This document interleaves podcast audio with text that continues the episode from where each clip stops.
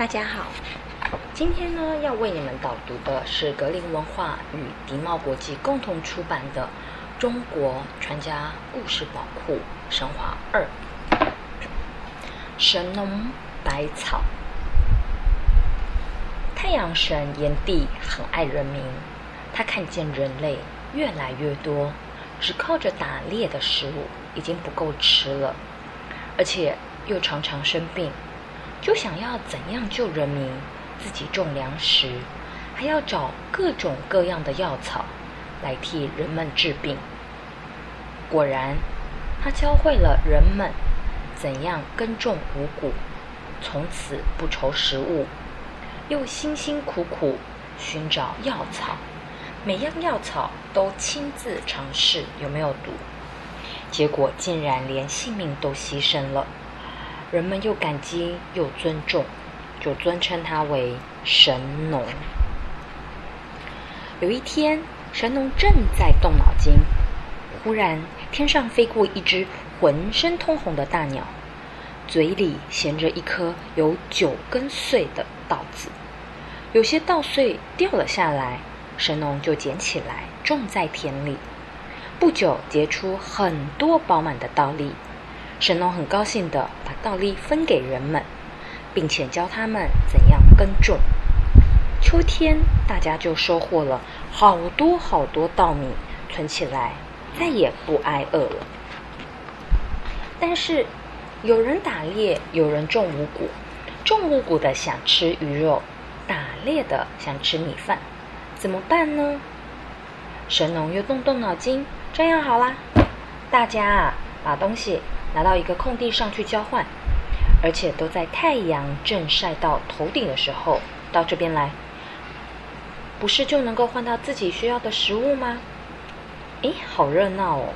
空地上挤满了人，只听到到处都有人在喊：“喂，我这条鱼跟你换一盆米好不好啊？这两条大瓜跟你换一只鸡怎么样啊？”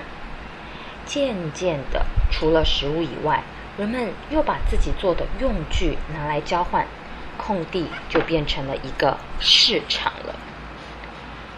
神农看到人们会种五谷，也会交换自己需要的东西，就集中精神去寻找药草。他有一根红色的藤鞭，十分神奇。只要用这根褶鞭去轻轻鞭打一下药草，就能看出那根药草是热性。还是寒性，是有毒还是无毒？然后再根据药草的特性替人们治病。但是啊，神农还是不放心，只靠这边边药，他又亲自去尝各种药草。哇，苦的、辣的、酸的、甜的，什么味道都有。神农一边尝一边研究药草的特性。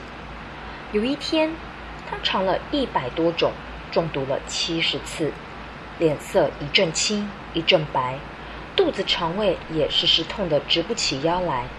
但是神农还是不放弃，一心一意要找出可以治病的药草。